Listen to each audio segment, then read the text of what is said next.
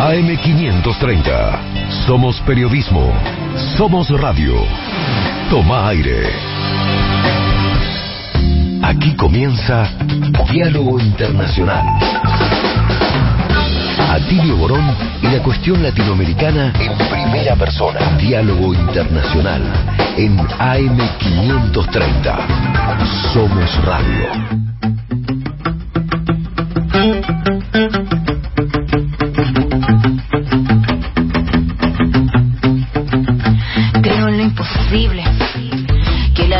Más fuerte es buscar cómo ser libre. Creo en lo imposible. Que de nuestras espaldas brotarán las alas que nos harán volar invencible. Creo en lo imposible. Que el 5 silenciará el efecto de sus misiles. Creo en lo imposible. Creo que es posible hacer de este mundo un mundo sensible. Creo en nuestros sueños como punta de lanza. El arma perfecta para nivelar la balanza. Creo en las acciones, las acciones cotidianas que te llenan de vida, te llenan de esperanza.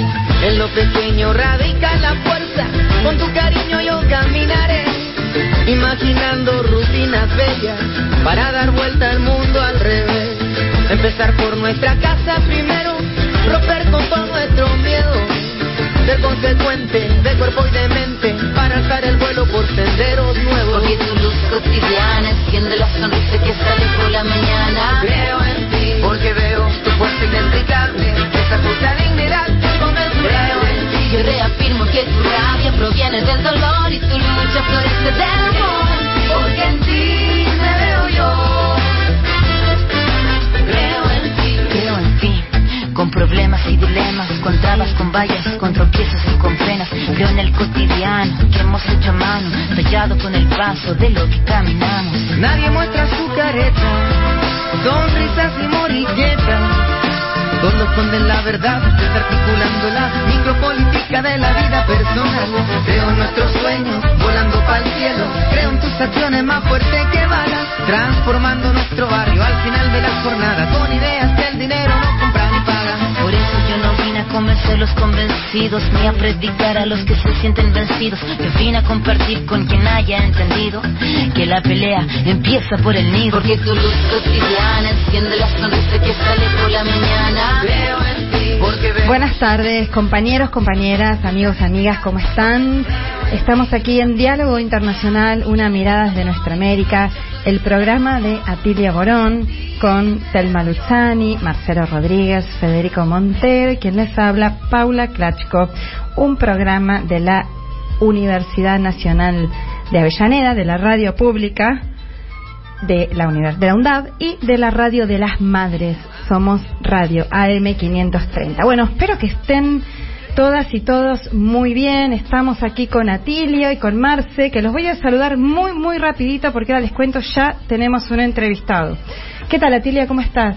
¿Qué tal? Buenas tardes, bien, bien, muy a gusto y de vuelta a un nuevo programa y con una serie de entrevistas muy, muy interesantes, así que me llamo a silencio y luego.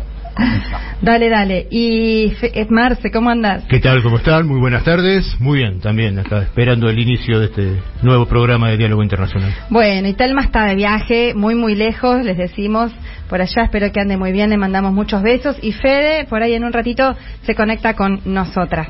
Pero ahora, directamente, después vamos a hablar de tantos temas más, pero ahora vamos a dar lugar a una entrevista que tenemos con Joseph Farrell, él es embajador de Wikileaks.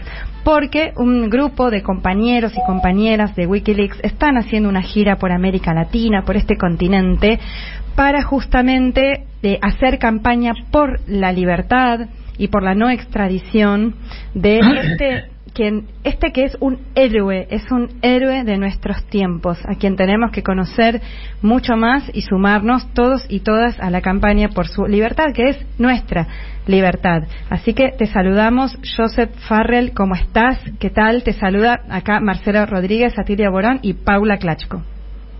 Buenas tardes y buenas tardes a todos y todas. Bueno, que, muchísimas gracias por, por darnos esta entrevista, Joseph. Bueno, ante todo te preguntamos para que vos nos cuentes cómo están encarando esta gira, de qué se trata, qué se proponen y por supuesto la situación de Julian. Bueno, como decías en, cuando me presentaste, sí estamos aquí para salvar la vida de un hombre que es un héroe y también es mi jefe, pero no se trata solamente de eso, eh, se trata de salvar el periodismo. Fija, si consiguen los Estados Unidos a extraditar Julian a los Estados Unidos desde Inglaterra, así empieza el destrozo del periodismo, el derecho a información y al fin al derecho de democracia, porque lo que ha hecho Julian es nada más que publicar la verdad, exponer en exponer todos los crímenes de guerra, eh, la corrupción, la corrupción económica, política y la manera en lo cual, lo cual lo ha hecho fue una tarea normal de periodismo. Claro, y buenas tardes, Joseph, soy Atilio, que quería, eh, y porque mucha gente está confundida, piensa que eh, Julián se apropió él de esos documentos, cuando en realidad a él se los pasaron. La función que cumplió. Sí, no fue el fuente. La, la de Era solo la persona que publicó lo que recibimos pasivamente.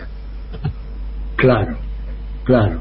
Y eso es un delito imperdonable, claramente, ¿no? ¿Y las fuentes fueron grandes diarios, corporaciones? ¿Cómo, ¿Cuáles fueron las fuentes? Bueno, normalmente no sabemos quién los fuentes son, así eh, funciona el buzón de Wikileaks, no se sabe. Eh, Julian siempre dijo la mejor manera en lo cual puedes mantener un secreto es de nunca saber qué es el secreto. Y eso, y como hicimos una buzón, un Dropbox, digamos, eh, que era encriptado, le daba mucha seguridad a los fuentes. Claro. En el caso este, particularmente sabemos quién es el fuente, pero no fue por culpa nuestra, fue porque él o ella eh, se lo comentó a alguien. Claro. Y, claro, a, la fuente le juzgaron también, eh, pero ya no está en la cárcel, pero a Julian sí, están intentando de llevarle a los Estados Unidos. Y la otra cosa que va a pasar... Pero una, una aclaración, un, un, minutito, perdóname, perdóname, Joseph. No, porque yo me, equivoqué yo al, hacerte la pregunta, porque en realidad apuntaba no, no a las fuentes cuando dije los grandes medios, las corporaciones, sino al revés, al paso siguiente, a que en todo caso los grandes medios y corporaciones después publicaron lo que ustedes les llegó y filtraron. Claro, a eso me quise referir, ¿no? ¿verdad? Por lo tanto, también serían, en todo, en todo caso, cómplices de este acto de libertad que ustedes hicieron.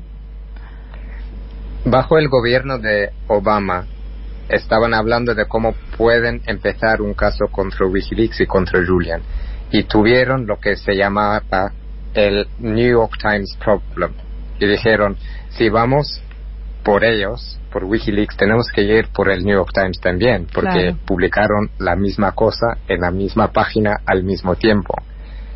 Y así que en esa época dijeron que no se puede hacer, pero lo que pasó es que con el gobierno de Trump, que no le gustaban nada los, los periodistas ni el periodismo, eh, lo empezaron a hacer algo muy con motivos políticos. Así que empezó el juicio, el, eh, el, el court case de Julian, pero empezó por un tema político. Dime, ¿y cuál es en este momento, eh, en qué estatus legal se encuentra hoy Julián? Y es, está en una cárcel de máxima seguridad, por lo que tenemos entendido, y sometidos a muy malos tratos, ¿verdad? Porque le permiten, por lo que hemos sabido, y tal vez tú nos puedes corregir, que apenas le permiten salir a ver la luz del día unas unas pocas horas en la semana y que su salud se ha deteriorado bastante en los últimos tiempos. Sí, el, se llamaba el Guantánamo de Inglaterra, la prisión, la cárcel donde está. Y no tiene un régimen fijado, así que puede estar en la celda 18 horas al día. Han sido temporadas cuando estuvo ahí en la celda 24 horas al día durante meses. Lleva ahí cuatro años Antes de eso estuvo en la Embajada de Ecuador en el Reino Unido siete años y antes de eso dos años bajo el, el arresto domiciliario. Así que lleva él 12 años en un limbo jurídico y también, mira, no solo se trata de, tenemos que bajar los cargos, no solo parar la extradición, eh, porque sí, hay que bajar la, extradición también, pero si no baja los cargos en cada país que va Julian, los Estados Unidos van a, a mandar una nueva apelación de extradición. Qué grave. Así que estamos esperando una apelación eh, en el Corte Superior y no sabemos si lo van a dar o no. Así que puede ser que ya dentro de semanas estará en un avión en, un avión yendo a los Estados Unidos. ¿Y qué pasa? una cosita, Joseph, perdón. Eh, sí, sí, sí, eh, adelante la, eh, el hecho de que el primer, nuevo primer ministro de Australia, porque recordemos que Julian es un ciudadano australiano, el hecho de que el primer ministro de Australia, Anthony Albanese, que se acaba de ganar unas elecciones hace eh, pocos meses, haya dicho que, bueno, ya es suficiente, dijo, enough is enough, ¿no es cierto? O sea, ya el tema es suficiente. ¿Puede ayudar en algo a mejorar la situación de eh, Julian Assange? Bueno, como ya he dicho, es un lo que pasa es es algo político. No importa tanto el caso, porque el caso es como un castigo por proceso. Y eso es lo que estamos haciendo en la gira. Estuvimos con el presidente Petro y luego después de eso en Brasil con el presidente electo Lula. Y el día siguiente de que Lula salió con su tweet diciendo cómo apoya el caso de Julian y le quiere ayudar, el día siguiente, ni fue 24 horas, salió lo que dijo Albanese.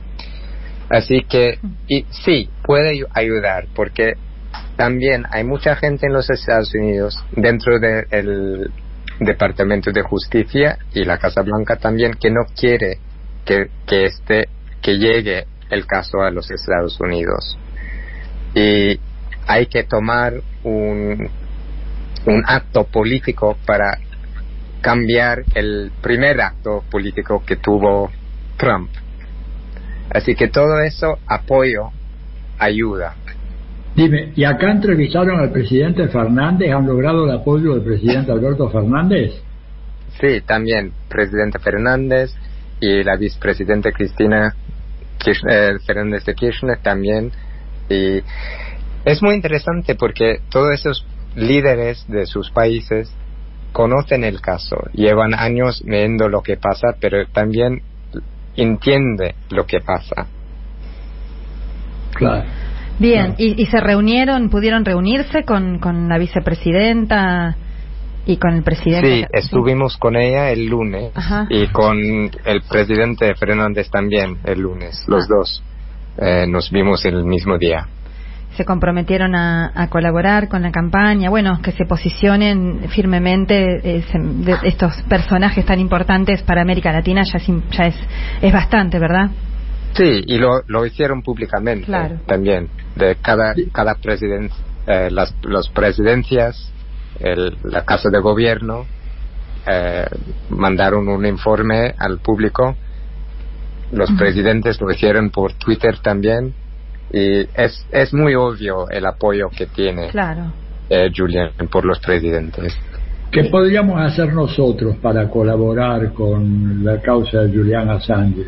Desde nuestras radios, la radio de la Universidad de Avellaneda, la radio Madres, AM530, o el periodismo en general? ¿Qué, qué misión podríamos cumplir? ¿Qué tarea te parece que podríamos Lo que se necesita es ese apoyo instar al gobierno de los Estados Unidos que eso hay que bajar, hay que dejar. Y no es solamente para Julian, sino se trata de, de cada persona en el mundo. Si quieres el derecho de la información o que si quieres que haya democracia. Así que puedes eh, ponerte en contacto con tus, tu, por ejemplo, si eres periodista con tus sindicales o si eres un ciudadano con tu diputado y, y que cada acción vale algo y vale mucho cuando están todos juntos. Sí, y te hago una preguntita más, Josep. Recordemos a nuestra audiencia que estamos hablando con Josep Borrell, perdón, Farrell. No, Borrell es un personaje, te confundí con alguien que realmente mejor olvidar. Perdón, Josep Farrell, sí, Borrell es el, ¿no? el canciller de la Unión Europea, que la verdad, personaje detestable. Josep Farrell, en cambio, es un amigo, es un compañero, es un hermano y es el embajador de Wikileaks que están aquí en la Argentina como parte de su gira por América Latina, eh, por la campaña por la libertad de, Julian Assange y también por su no extradición. Te pregunto, ¿qué pasaría para que lo conozca la gente que nos escucha si es finalmente extraditado a los Estados Unidos? Si, si consiguen eso, hmm. no hay nada, ya está hecho el presidente, el president, eh, de que cada país, fíjate, Julian es de Australia. Cuando publicó las, la información que publicó, lo hizo desde Europa, con los medios de todo el mundo. Así que si llegan a tenerle en los Estados Unidos, se puede pasar que cualquier país del mundo puede extraditar a cualquier periodista por el mundo. Por ejemplo, China puede extraditar a un argentino que publicó algo, aunque sea la verdad, mm. si fue algo que no le, les apetece mucho.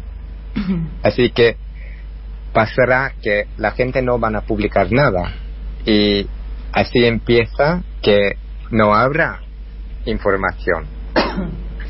Ahora, dime una cosita más, perdón, Paula. Eh, en el Reino Unido no hay ninguna posibilidad de que haya un movimiento dentro de la justicia británica en donde bueno, la gente caiga en la cuenta de que esto que están haciendo es realmente una apología del autoritarismo y un ataque a la libertad de prensa, libertad de expresión. ¿Cómo es posible, además que lo tengan en una cárcel de máxima seguridad? Porque yo te puedo entender que de repente digan, bueno, lo, lo tenemos prisionero, pero no se lo trata como si fuera un terrorista de la peor especie, que creo que es la manera como él está siendo tratado. Bueno, en el, en el corte de primera instancia, la, jueza eh, dijo que, que no pudo mandarle Julián a, los Estados Unidos, pero eso fue por temas de, de su salud. Eh, también es interesante que la, la ley de extradición que tiene los Estados Unidos con Inglaterra no se no se no se puede extraditar por crímenes, entre comillas, políticos. Y todo lo que ha hecho Julián fue político. Así que estamos también en un lugar, el Reino Unido, que desde siempre ha hecho lo que los Estados Unidos quiere que haga. Estamos en, en esta situación. Llevo, llevamos tres años en los cortes y si no hubiera estado yo en los cortes, no podría haber creído lo que pasa, pasará, pasaron. ¿Por qué? ¿A qué te refieres con eso, por ejemplo?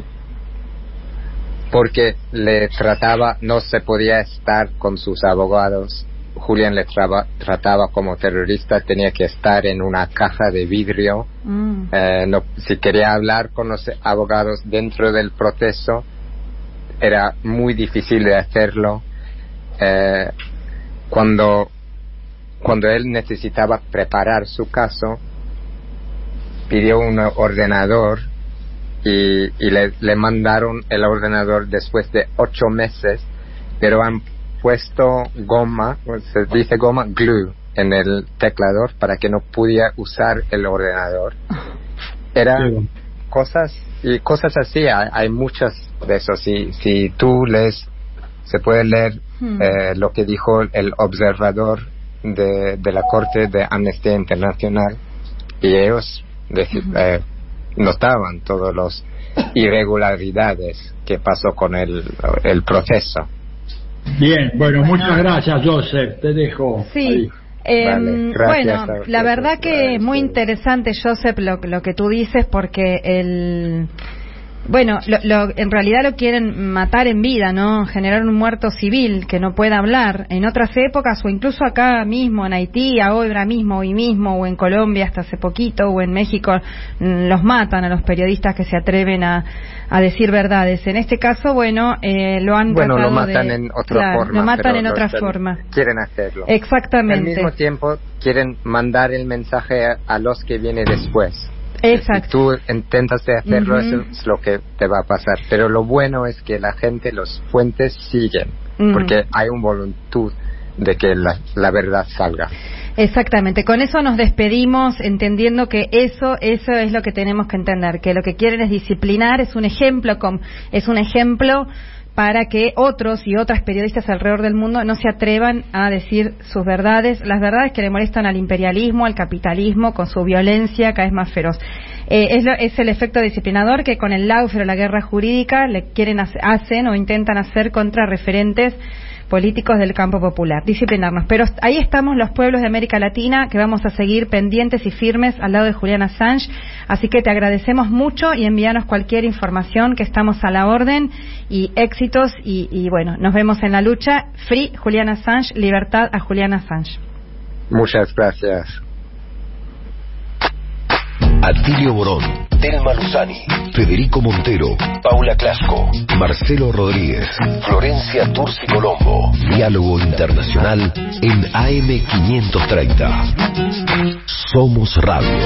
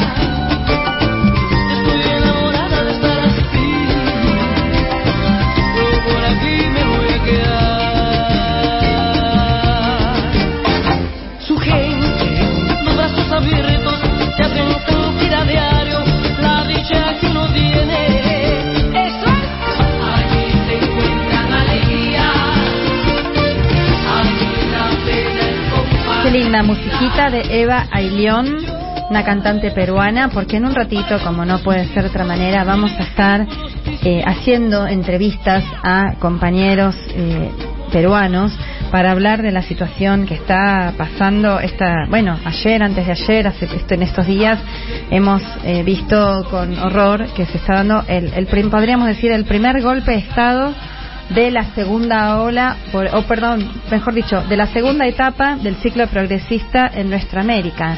El primer golpe de Estado, aunque podríamos sumar también lo que pasó con Cristina Fernández de Kirchner también esta semana, que también, en un sentido un poco diferente, también fue un golpe de Estado de el poder económico real eh, contra la principal referente de nuestra Argentina. Pero en un ratito vamos entonces a estar haciendo esas entrevistas.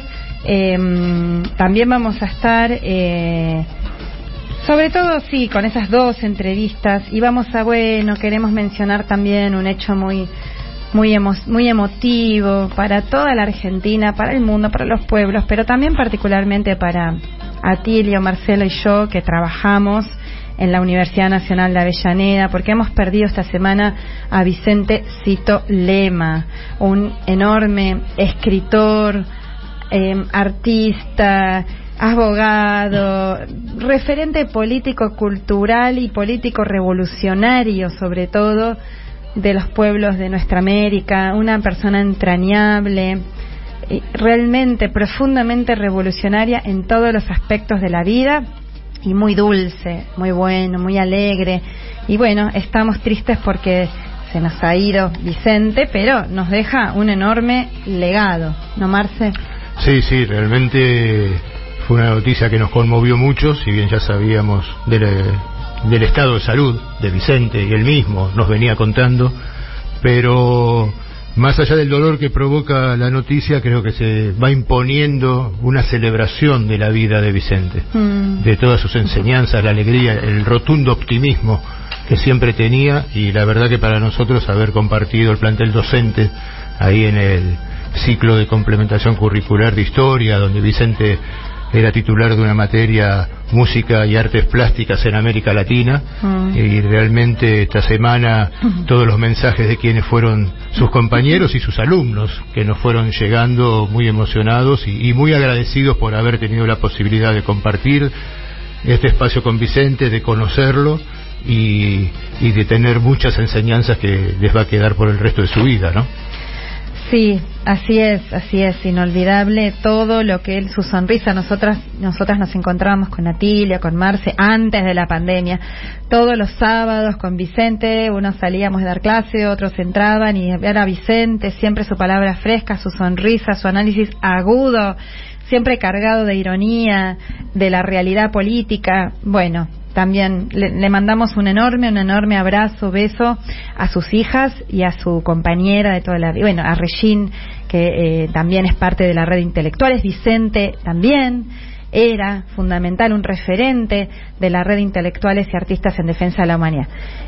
En un ratito vamos a seguir igual con, con este con este tema. Recordándolo, a Vicente. recordándolo a Vicente. exactamente. Pero ahora vamos a hablar de, de Perú un poquito, porque bueno, como decíamos hace un ratito, eh, es, es un golpe de Estado. El presidente Pedro Castillo, recordemos, un profesor rural, humilde, sindicalista del interior del Perú, que llega al gobierno de la mano del partido Perú Libre. No era eh, militante, referente, dirigente de ese espacio, pero ese espacio le brinda lo que aquí podríamos llamar la personería jurídica, no el apoyo legal para llegar, para, para candidatearse y luego, como sabemos, terminar ganando en segunda vuelta, con el más, por supuesto, más de la mitad de los votos del pueblo peruano. Por lo tanto, bueno, y sabemos también que desde el primer día de gobierno, la ultraderecha recalcitrante presente en el Congreso de Perú eh, no lo ha dejado gobernar ni dar un solo paso, sino que se convirtió en una máquina permanente y sistemática de obstruir, de impedir todo. Más aún teniendo en cuenta que el profe Castillo tal vez no estaba tan en los planes ganar las elecciones que había ganado en primera vuelta, ah, salido, no, había salido como primer candidato con creo con un 25%, ¿no?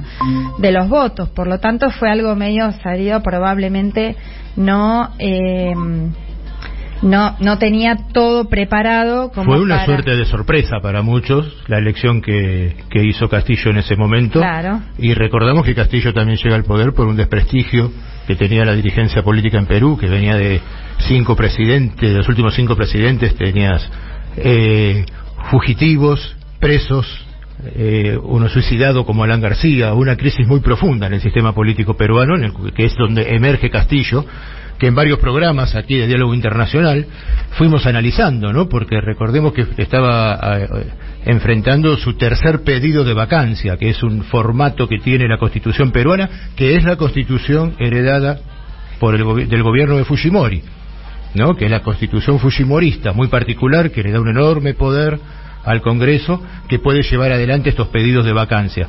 Había sorteado dos castillos que también, con muchas contradicciones, el gobierno de Castillo también había ido perdiendo parte del apoyo que tenía de algunas fuerzas políticas, de algunos sectores sociales, etcétera, pero que nada de esto justifica eh, obviamente lo que ha sucedido, las distintas versiones que hay de cómo fue tratado Castillo al ser eh, al ser eh, destituido. Y bueno, distintos temas de esto que vamos a ir hablando ahora en, las entrevistas. Sí, y recordamos que está preso y también que en el momento de las elecciones gana, le gana a la candidata golpista, de la, hija del dictador Alberto Fujimori, quien fuera eh, el autor de, eh, el de, un estado terrorista, de un genocidio. No, le gana a Keiko Fujimori. Claro, estoy hablando del padre. Hijo de tal, que no sería problema que fuera hija de tal, si no fuera que sigue la misma política y que reivindica la política de su padre, porque también podría haber sido una hija diferente, pero no. Por eso, le ha ganado ni más ni menos que a la ultraderecha, que es quien, a, a quien ahora tiene que enfrentar. Pero para hablar de todo esto mucho más en profundidad, porque es realmente compleja para las y los argentinos terminar de entender bien. Es un sistema político diferente al nuestro, eh, las particularidades, los personajes, realmente se nos hace a veces complejo terminar de discernir eh, las disputas que se dan a cada instante. Por eso estamos con eh, un, entrevistado que ahora ya está con nosotros es y nosotras es Carlos Bedoya. Él es periodista, así que te saludamos, Carlos. ¿Cómo estás? Te saluda acá Paula Klachko, Marcelo Rodríguez y Atilia Borán. ¿Qué tal, eh, amigos, eh, compañeros, compañeras? Muchas gracias por, la oportunidad de conversar sobre mi país en estos momentos que es un episodio más de una crisis de régimen. Yo entiendo que debe haber mucho desconcierto y de hecho lo hay, hay muchas versiones y, como que hace rato, ¿qué pasa en Perú? ¿no? Porque desde el año 2016 que en el Perú no se puede armar un gobierno estable, no hay manera de armar un gobierno estable. Si contamos del 18 en adelante, hemos tenido que ese año lo eh, renunció PPK, asumió Martín Vizcarra, eh, 2018, justo con eso explota el escándalo de los cuellos blancos que teníamos la mafia en la Corte Suprema y cómo se vio, fue un escándalo eso, la, lo que fue la, la Academia de la Magistratura, la, el órgano que nombraba a los jueces, que todo eso fue modificado, luego tuvimos el referéndum, sí, sí, sí, no, en finales del 2018, para acabar con esta mayoría o esta captura del Estado por parte eh, del Fujimorismo de varias instituciones, especialmente el Congreso, se prohíbe la elección, la reelección de los congresistas, que puede ser una medida errada, pero que tenía todo un contexto en ese momento. Luego en el 2019 tuvimos el cierre del Congreso, ¿no? Luego en el 2020 en plena pandemia tuvimos la vacancia de Martín Vizcarra que tenía una popularidad que superaba el 70% en ese momento, que había cerrado. ¿no? En, vino por cinco días, seis días Merino, que fue todo, todos, todos calificamos como un asalto al poder que tenía además la ultraderecha atrás. Eso se acabó con el 14N, que fue 11 millones de personas en la calle. Luego de eso hemos tenido la victoria de Castillo, pero antes el paro agrario, que, que, que se tumbó la ley Klimper, uno de los pilares del modelo económico peruano entonces, ¿qué está pasando en Perú? Hay una crisis de régimen que yo la puedo resumir en que las reglas fujimoristas, del Estado fujimorista, creado, eh, instaurado con el golpe del 5 de abril del 92, eh, expresado en todas las normativas, en los decretos leyes en el entre el 92 y la, y la constituyente que hizo Fujimori, que nació en la Constitución del 93, todas esas normas constitucionales, toda esa normatividad, toda esa arquitectura legal que está parchada y parchada y este Congreso la ha recontraparchado, ya no sirve para normar, para regular ni el Estado ni la sociedad. Entonces, termino con esto para, para conversar. Este golpe absurdo o golpe fallido o, eh, o, pateo de la mesa que ha hecho Castillo ante ya pues eh, las evidencias de, de, su proceso de corrupción, este, este pateo de, la mesa del, del, golpe fallido del 7 de diciembre, para mí yo lo veo en doble tesitura. De un lado, un arranque de desesperación de alguien que ha estado acosado, pero que también tiene, como decimos acá, rabo de paja y que no ha hecho un gobierno transformador, no hay nada que defender de él, este, también significa el fin de, del Perú bajo el signo de golpe del 5 de abril del 92 y tenemos al Perú movilizado contra el Congreso. No es posible, no es posible que se haya ido Castillo y que se quede el Congreso hasta el 2026. No es posible. Y, si no lo entienden así, este, bueno, esto va a escalar. Ahora, puede haber un estallido. Ya ha habido estallido. El problema sigue siendo una conducción política del cambio que pueda darle curso a, esta voluntad de cambio que ya visto cómo se ha ido expresando en los últimos años. Eh, Atilio, yo creo que estás queriendo hablar, pero estás muteado, así que no te escuchamos. Ahí está. Carlos, buenas tardes y gracias por acompañarnos en esto. Dime, eh, ¿podría uno decir de que hubo un golpe de Estado de Castillo o que a Castillo le hicieron un golpe de Estado? ¿Cómo lo ves eso? Porque te digo un poco lo que está circulando mucho por América Latina.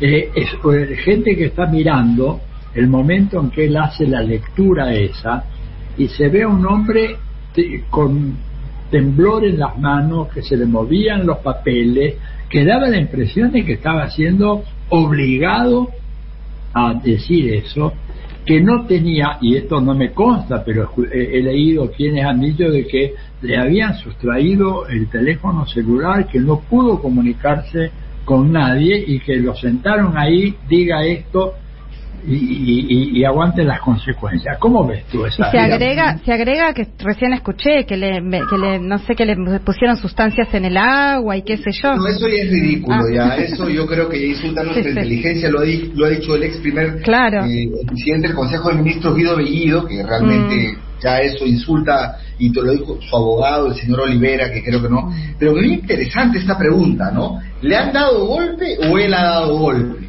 Mire yo lo que veo es que él se ha autodisuelto porque no habían los votos para ese día, para la vacancia. Que hay una derecha golpista en el Perú, lo hay. Que hay una derecha vacadora, que fraudista, ¿no? Que apelaba al fraude, que desde el día uno lo hay. Eso ha estado ahí, pero no lo conseguía, ¿no? Eh, yo creo que este, si uno dice, no, esta es una victoria de la derecha, yo lo matizaría por las siguientes razones. Primero, no pudieron sacarlo a Castillo, Castillo se sacó solo. Ahora, que puedes decir que es inimputable, no sé qué, bueno, ya está. Dicho, dicho sea de paso, está en prisión, este, prisión preliminar y eso no va a aguantar. ¿ah? Mí más bien diría que bien, ha movido el foco de sus casos de corrupción, que son como cantidad, a este foco del golpismo, pero ha, leído un papel y no ha leído ningún acto preparatorio ni nada para dar un golpe en realidad, entonces yo creo que Castillo debe estar libre, en los próximos días debería estar libre, es más, para que no creen un falso ícono, pero él se autodisolvió, o sea, él resolvió, no fue la derecha. Dos, la derecha no ha podido colocar de presidente al presidente del Congreso, al general en retiro Williams que esa era la de o sea, no pudo asaltar el poder y ha tenido que transar de alguna manera con que esté Dina Boluarte, que es eh, la plancha presidencial, que es una mujer también, eh, digamos, de izquierda, por más que ahora la acusen de traidora, no sé, algunos sectores, era sucesión constitucional. Eh, entonces, y, y, lo tercero, que yo creo que por qué la derecha no gana, es porque tienes al país movilizado diciéndole váyanse entonces, ¿cómo, cómo responder esta pregunta, no? Que, que, por ejemplo, dicen, claro, porque uno dice, pobrecito, el campesino, que el, el, el racismo, el clasismo, es verdad, eso es verdad, pero esa contradicción élite-campesino es ficcional desde el punto de vista que no se ha expresado en reformas concretas que transformen el consenso económico del 93. Entonces, como el modelo económico ha sido intocado por el señor Castillo, yo lo que podría decir es que eh, Sinesio López dice, ha, ha, habido tres golpes, ¿no? El golpe de, o dos golpes, el golpe de Castillo y el golpe del Congreso. Yo lo que podría decir es que ya no es posible que los actuales actores políticos resuelvan el Perú ni siquiera los problemas políticos. ¿Qué le vamos a hablar del problema económico, social, que es el centro, la inflación, y el alza del costo de vida, fertilizantes?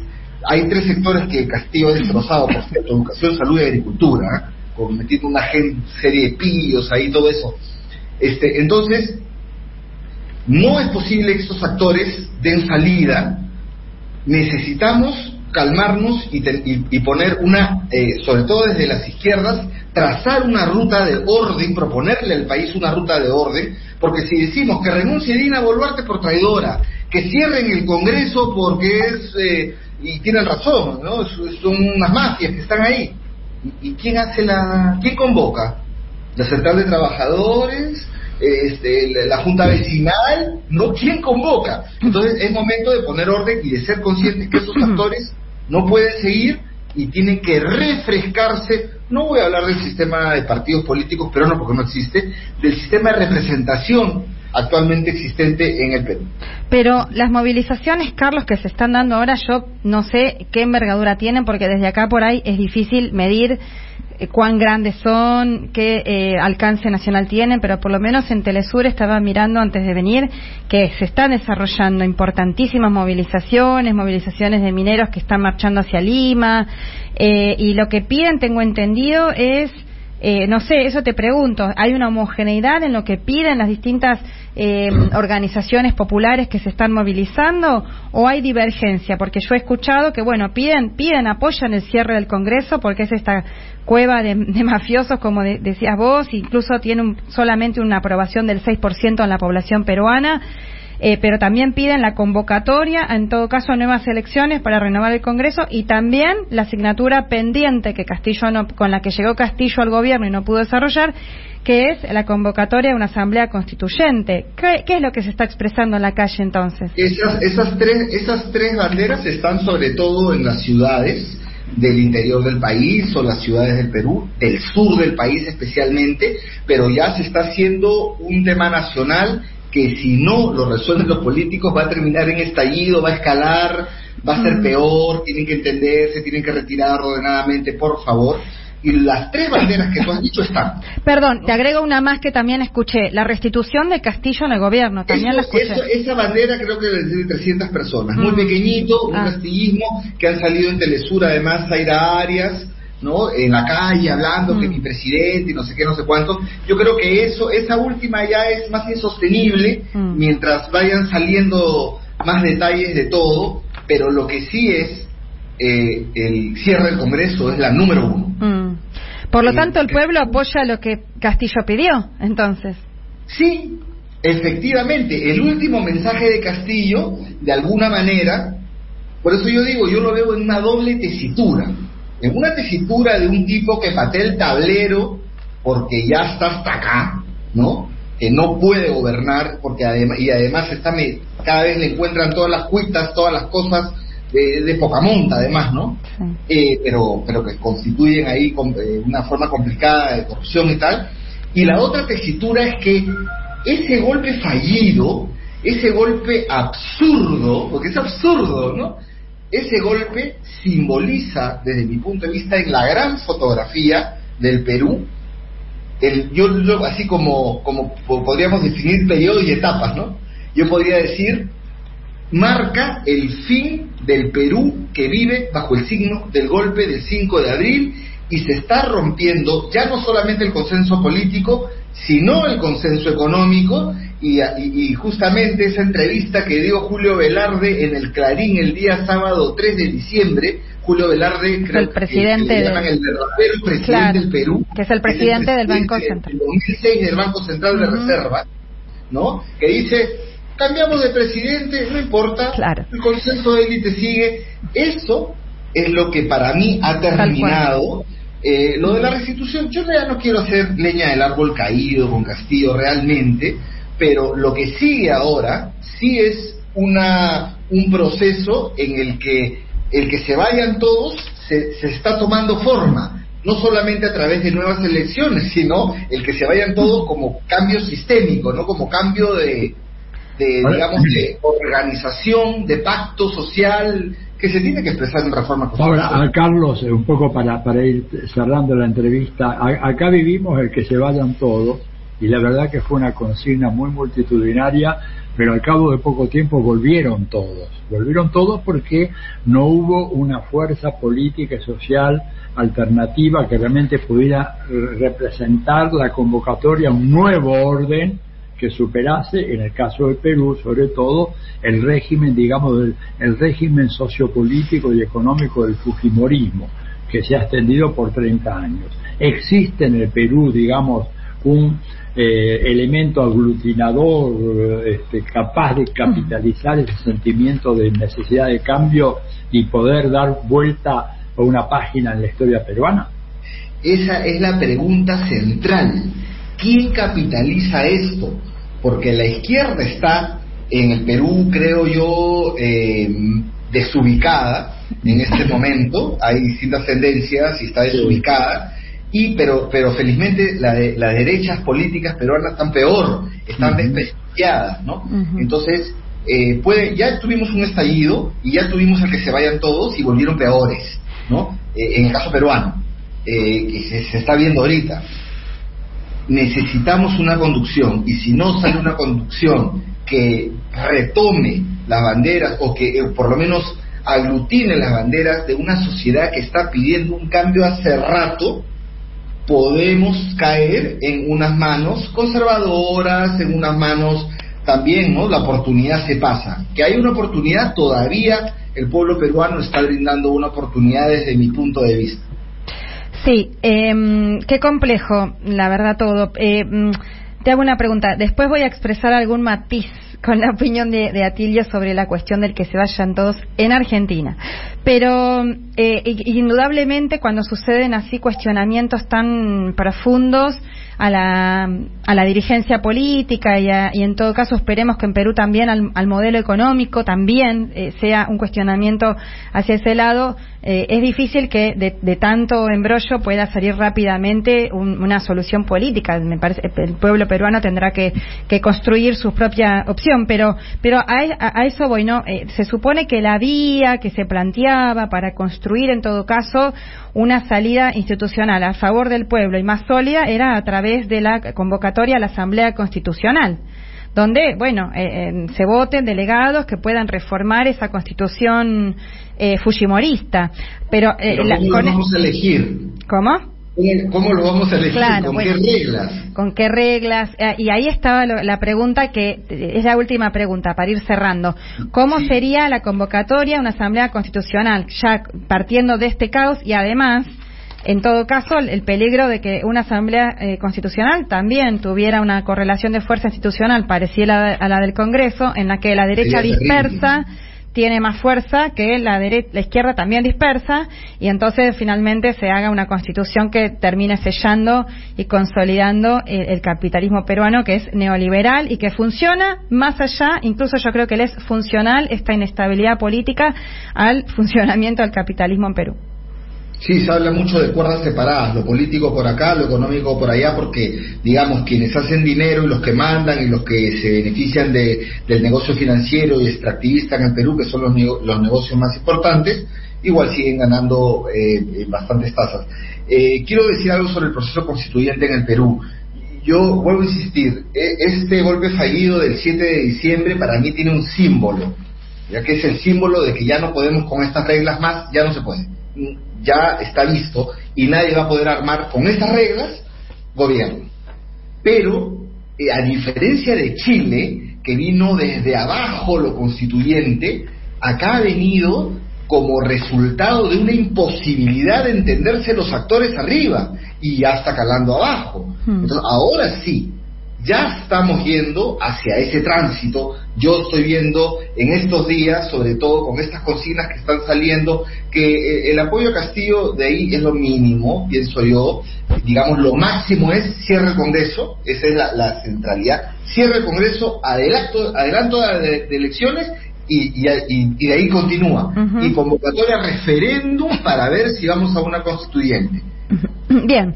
Creo que está yendo. Ahora, si nos organizamos o no nos organizamos, yo ahí diría que las principales figuras que todavía quedan en la izquierda peruana, en el progresismo peruano, en el centro peruano, en el, en el ámbito nacional popular, si quieren, en lo más amplio que se pueda para gobernar el Perú, porque va a ser bien difícil gobernar el Perú de la izquierda, de nuevo, después de esta experiencia, este, podamos eh, sentarnos, negociar. Negociar Bien. Bueno, Carlos, realmente te agradecemos mucho. Está todo en caliente en el Perú, así que seguiremos analizando, leyendo, escuchando. Así que, bueno, te mandamos un abrazo y agradecidas por esta entrevista. Muchas gracias a ustedes. A ti no te escuché, pero... No, te, quería decir que te mando un gran abrazo y muchas gracias. Un abrazo, gracias. Adiós. Diálogo Internacional. Atilio Borón y un gran equipo analizan la cuestión latinoamericana en primera persona. Diálogo Internacional. Los sábados a las 18 en AM530. Somos Radio. Deja tu mensaje en nuestra línea de oyentes de WhatsApp. 11 3200 0530. Somos Radio. AM530. Para potenciar tus capacidades, queremos conocerte mejor.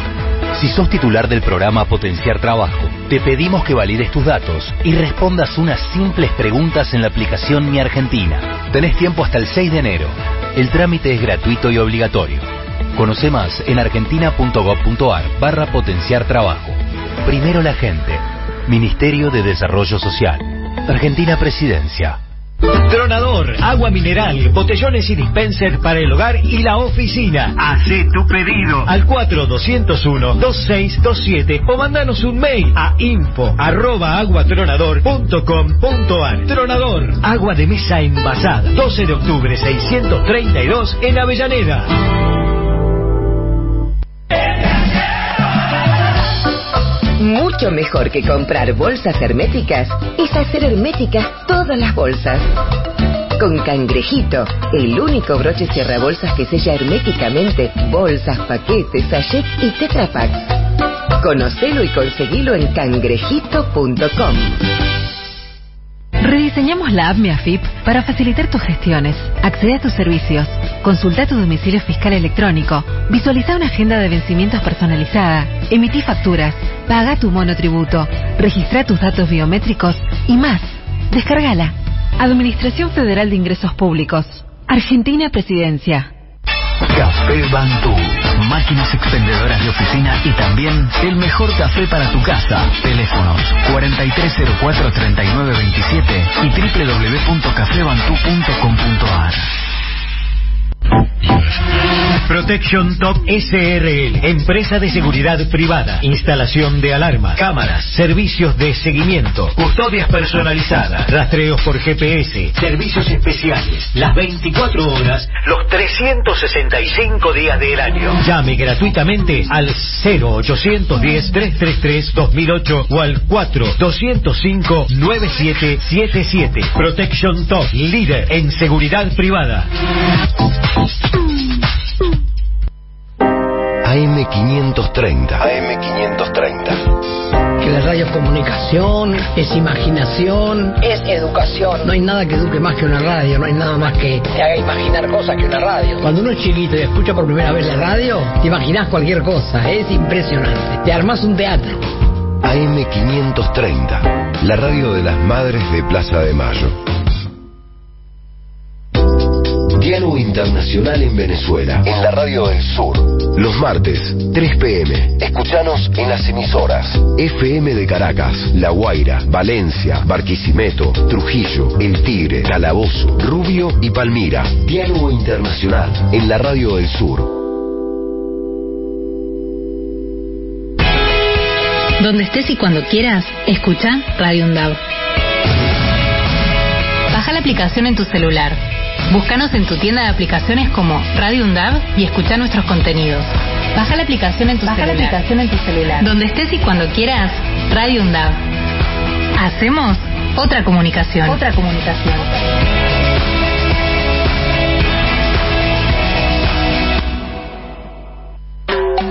Diálogo Internacional. Atilio Borón y la cuestión latinoamericana en primera persona. Señor, la jaula se ha vuelto pájaro y se ha volado y mi corazón está loco porque aúlla a la muerte y sonríe detrás del viento a mis delirios. ¿Qué haré con el miedo? ¿Qué haré con el miedo? Ya no baila la luz en mi sonrisa, y las estaciones queman palomas en mis ideas mis manos se han desnudado y se han ido donde la muerte enseña a vivir a los muertos. Señor, el aire me castiga al ser. Detrás del aire hay monstruos que beben de mi sangre. Es el desastre. Es la hora del vacío no vacío. Ese distante de poner cerrojo a los labios, oír a los condenados gritar, contemplar a cada uno de mis nombres ahorcados en la nada. Señor, tengo veinte años, también mis ojos tienen veinte años y sin embargo no dicen nada. Señor, he consumado mi vida en un instante. La última inocencia estalló. Ahora es nunca o jamás o simplemente fue. ¿Cómo no me suicido frente a un espejo y desaparezco para reaparecer en el mar? donde un gran barco me esperaría con las luces encendidas. Como no me extraigo las venas y hago con ellas una escala para huir al otro lado de la noche. El principio ha dado a luz el final. Todo continuará igual las sonrisas gastadas, el interés interesado, la pregunta de piedra en piedra, las gesticulaciones que remedan amor, todo continuará igual. Pero mis brazos insisten en abrazar al mundo porque aún no les enseñaron que ya es demasiado tarde. Señor, arroja los féretros de mi sangre. Recuerdo mi niñez. Cuando yo era una anciana, las flores morían en mis manos porque la danza salvaje de la alegría les destruía el corazón. Recuerdo las negras mañanas de sol cuando era niña, es decir, ayer, es decir, hace siglos. Señor, la jaula se ha vuelto pájaro y ha devorado mis esperanzas. Señor, la jaula se ha vuelto pájaro. ¿Qué haré con el miedo?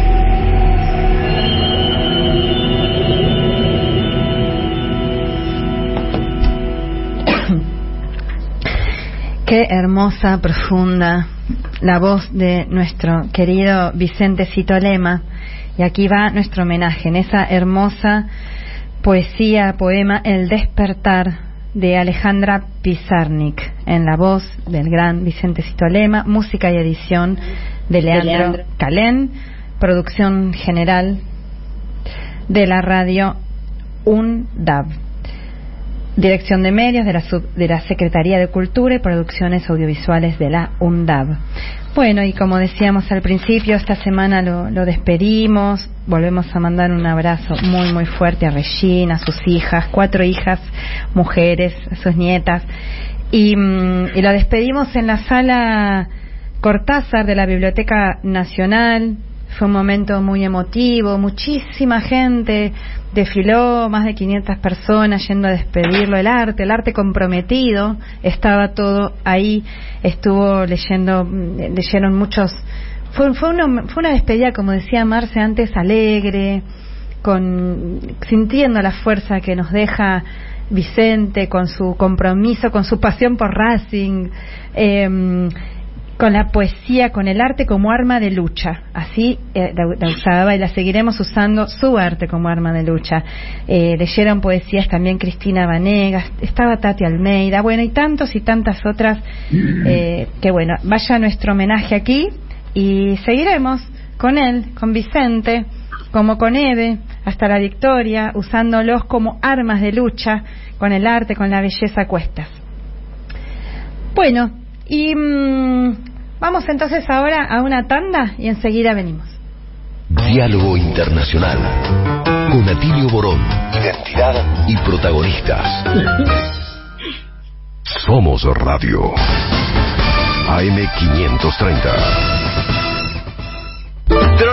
Agua mineral, botellones y dispensers para el hogar y la oficina. Hacé tu pedido al 4201-2627 o mandanos un mail a info arroba aguatronador.com.ar. Tronador, agua de mesa envasada. 12 de octubre 632 en Avellaneda. Desde el principio, hacemos periodismo mirando al futuro. Hace unos años, defendimos nuestro trabajo y con vos construimos comunidad. Y hoy, somos un medio plural, abierto, autogestivo, que ofrece calidad en cada contenido. Asociate a tiempoarp.com.ar y forma parte de esta historia. La única compañía que nos importa es la tuya. A veces no alcanza contener todo lo necesario para cuidarte, sino entender cómo contener en cualquier momento contener la pared llena de diplomas. A veces no alcanza para contener a pacientes llenos de preguntas. En OSDE, no nos conformamos solo con tener todo a tu servicio en toda la Argentina, porque lo más importante para nosotros es saber contener. OSDE 50 años, junto a vos, a lo largo de tu vida. Superintendencia de Servicios de Salud 0800 222 www.sssalud.gov.ar Registro Nacional de Obras Sociales 400800 Registro Nacional de Entidades de Medicina Prepaga número 1408 Tarifas de comuníquese al 0810 555 Nuestra web o a contacto Café Bantú. Máquinas expendedoras de oficina y también el mejor café para tu casa. Teléfonos 4304-3927 y www.cafebantú.com.ar Protection Top SRL, empresa de seguridad privada, instalación de alarma, cámaras, servicios de seguimiento, custodias personalizadas, rastreos por GPS, servicios especiales, las 24 horas, los 365 días del año. Llame gratuitamente al 0810-333-2008 o al 4-205-9777. Protection Top, líder en seguridad privada. Rediseñamos la app MiAFIP para facilitar tus gestiones. Accede a tus servicios, consulta tu domicilio fiscal electrónico, visualiza una agenda de vencimientos personalizada, emití facturas, paga tu monotributo, registra tus datos biométricos y más. Descárgala. Administración Federal de Ingresos Públicos. Argentina Presidencia. Maxi Consumo es el supermercado mayorista que elegís y confías. Siempre trabajamos para darte lo mejor. Atención personalizada, el mejor surtido y variedad con todos los medios de pago. Maxi Consumo crece en todo el país, siempre junto a vos. Las madres no se detienen. La lucha sigue. Para ayudar a las madres, te invitamos a adquirir libros, remeras, prendedores, pines, artesanía fina, sobre su lucha de casi 46 años. ¿Dónde? En la Casa de las Madres. Hipólito Yrigoyen, 1584 o en la marcha en Plaza de Mayo.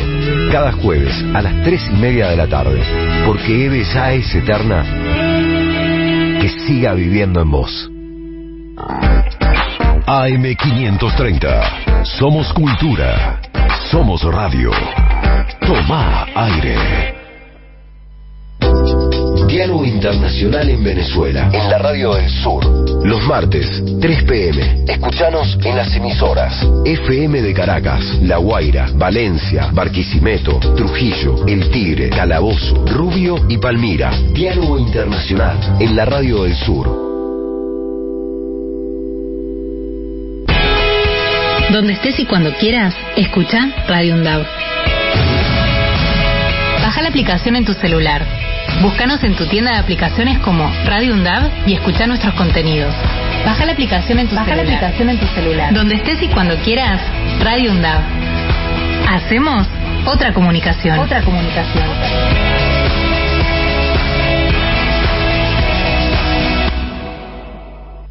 Diálogo Internacional. Hasta las 20 en AM530. Somos Radio.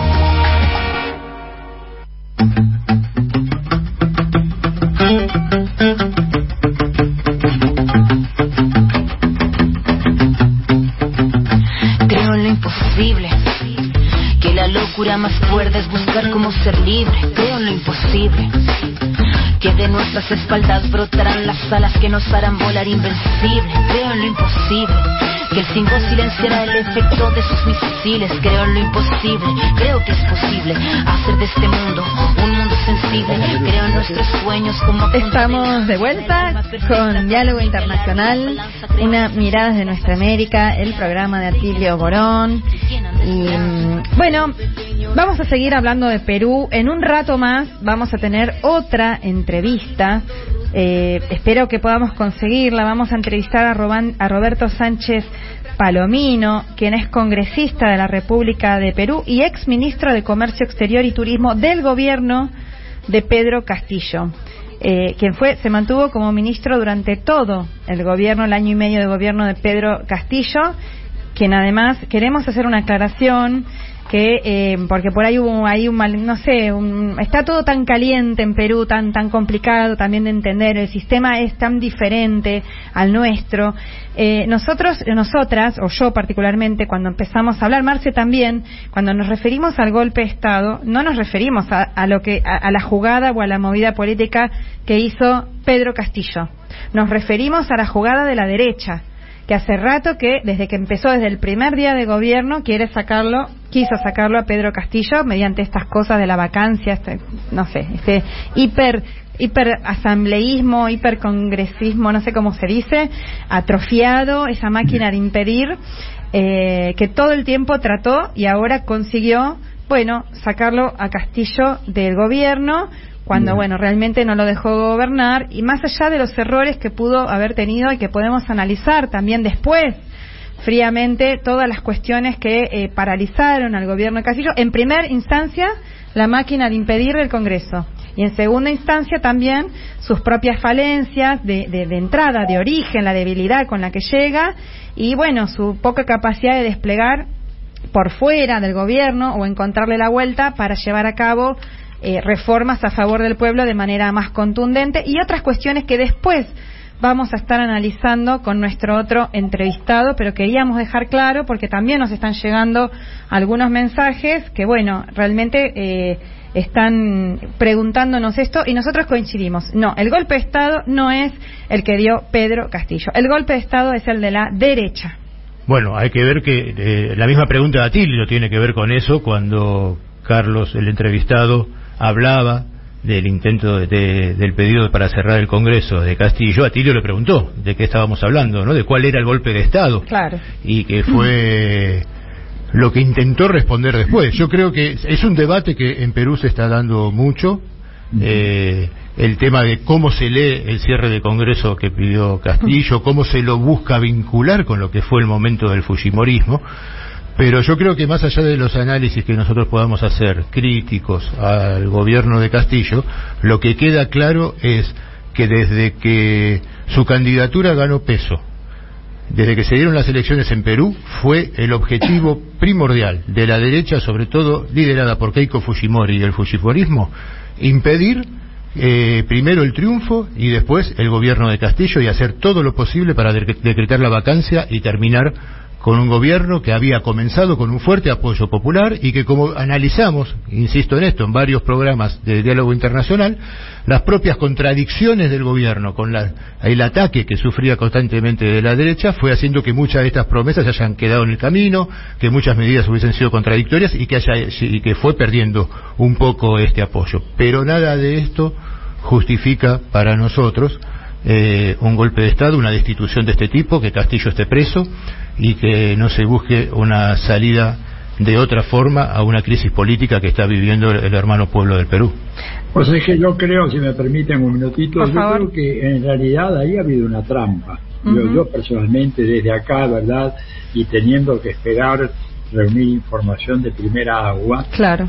La impresión que tengo es que realmente este hombre cayó en una trampa.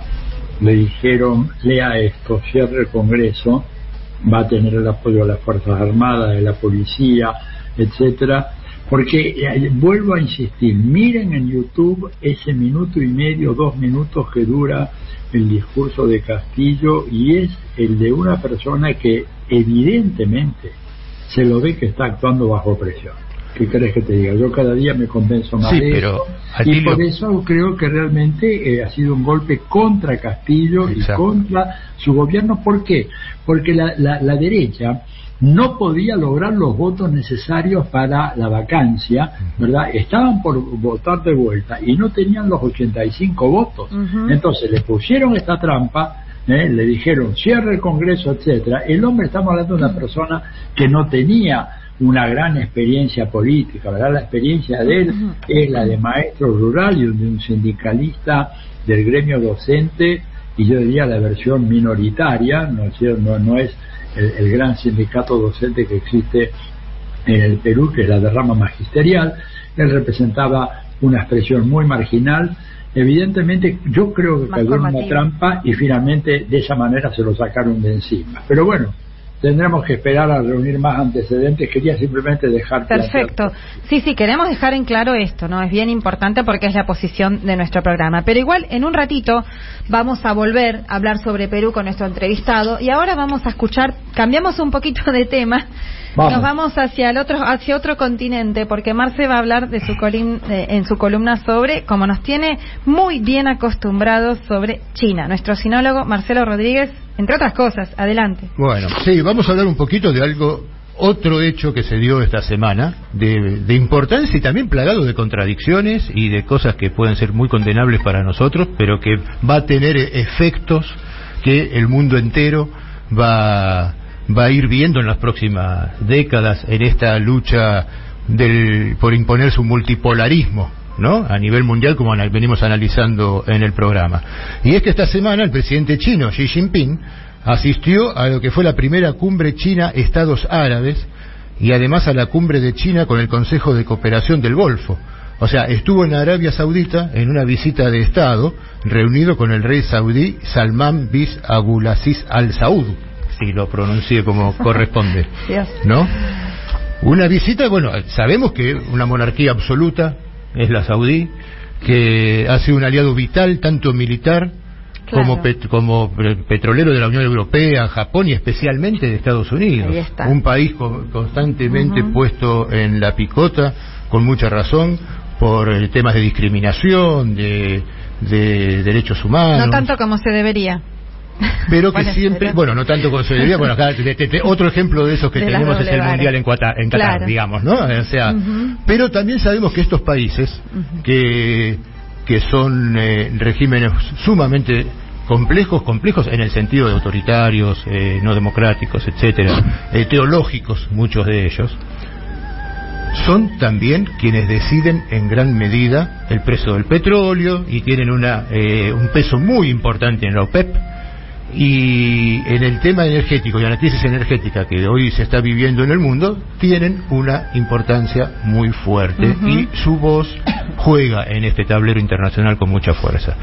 En este contexto es que se da la visita, creo no casualmente, de Xi Jinping a Arabia Saudita, eh, que es el principal proveedor de petróleo a China, ¿no? Y el mayor que, que es a la vez China el mayor consumidor de energía.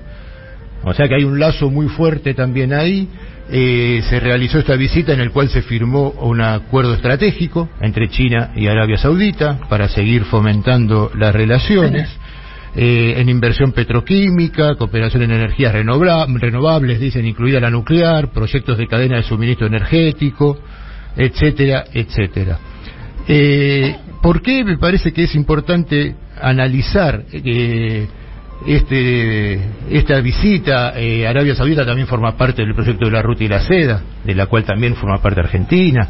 eh, se va a sumar al... no, o sí, todavía Arabia Saudita no forma parte de Está entrando al proyecto de la ah, ruta y la seda y al BRICS Plus, mm. donde nosotros también ingresamos el año que ah. viene.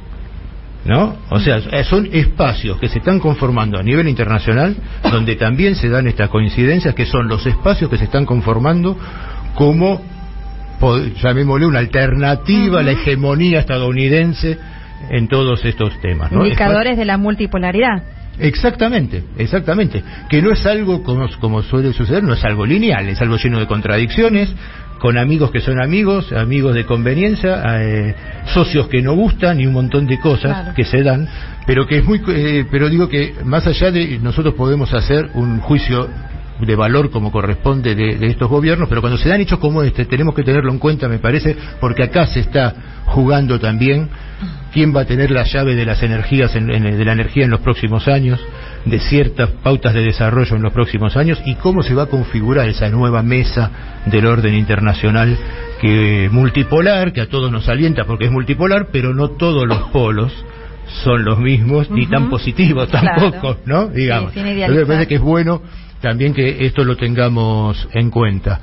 Eh, Arabia Saudita a la vez es el único miembro del G20 entre los países árabes, ¿no? Tiene también ese peso y ha crecido en su influencia regional muy fuerte y China con estos acuerdos también espera avanzar en las relaciones con el resto de los estados árabes, mm. para los cuales es importantísima esta relación.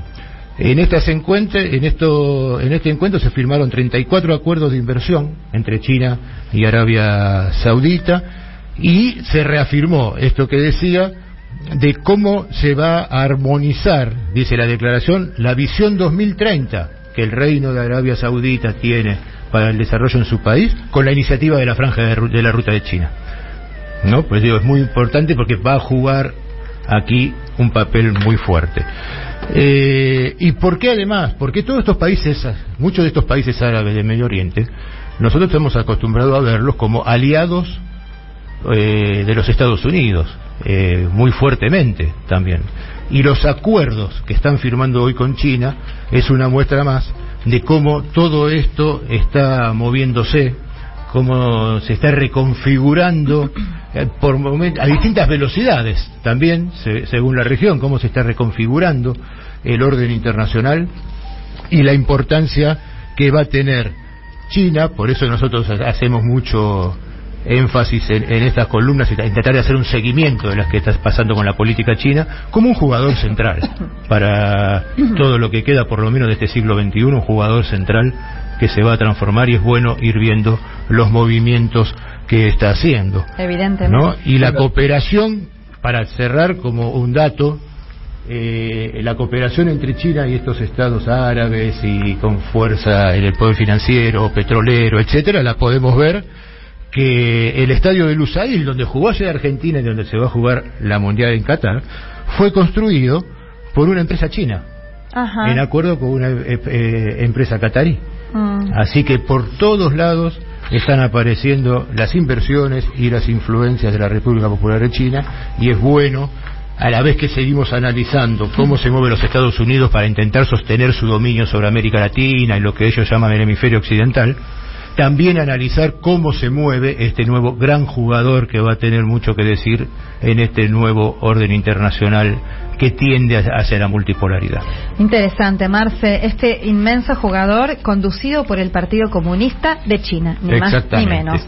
Y te pregunto, Marce, ¿cómo, no sé si, o qué podés decir vos o si le diste alguna repercusión o qué te parece a vos la, la, reacción de los yanquis de Estados Unidos frente a este acercamiento de China con lo que era su socio, como vos dijiste antes, quien le garantizaba el suministro con, tres, con, con dos meses de barco, lo que quieras, pero que le garantizaba suministro de petróleo a Estados Unidos y a Europa. Acá, a ver, no todos los sectores en Estados Unidos en la política norteamericana y en el poder económico norteamericano reaccionan igual. Mm. La línea central es tratar de obturar todos los acuerdos que puedan hacer cualquier país del mundo con China o con la Federación Rusa también. Esa es la línea central que tiene. Pero mientras eh, en política se, se refuerzan los ataques y los discursos duros contra China, Por otro lado, muchos de los negocios siguen avanzando, ¿no? Y se siguen haciendo acuerdos y se siguen haciendo transacciones. Quizás lo que más le está molestando hoy al poder económico de Estados Unidos es que muchos de estos acuerdos que está haciendo la República Popular China, como la Federación Rusa, una de las condiciones que tienen es que el dólar no sea la moneda de cambio, sino que, sean la, que, la moneda de cambio sea la de los países que intervienen directamente en ese acuerdo. Y esto a largo plazo va eh, buscando terminar con la supremacía del dólar en el comercio internacional y esto es una de las cosas que, que más lo está preocupando a los Estados Unidos. Muy bien, muchas gracias, Marce.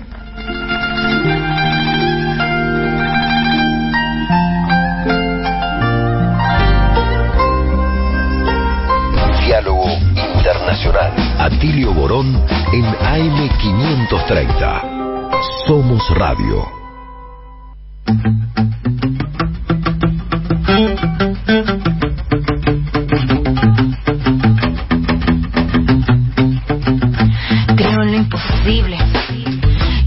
Locura más fuerte es buscar cómo ser libre. Creo en lo imposible.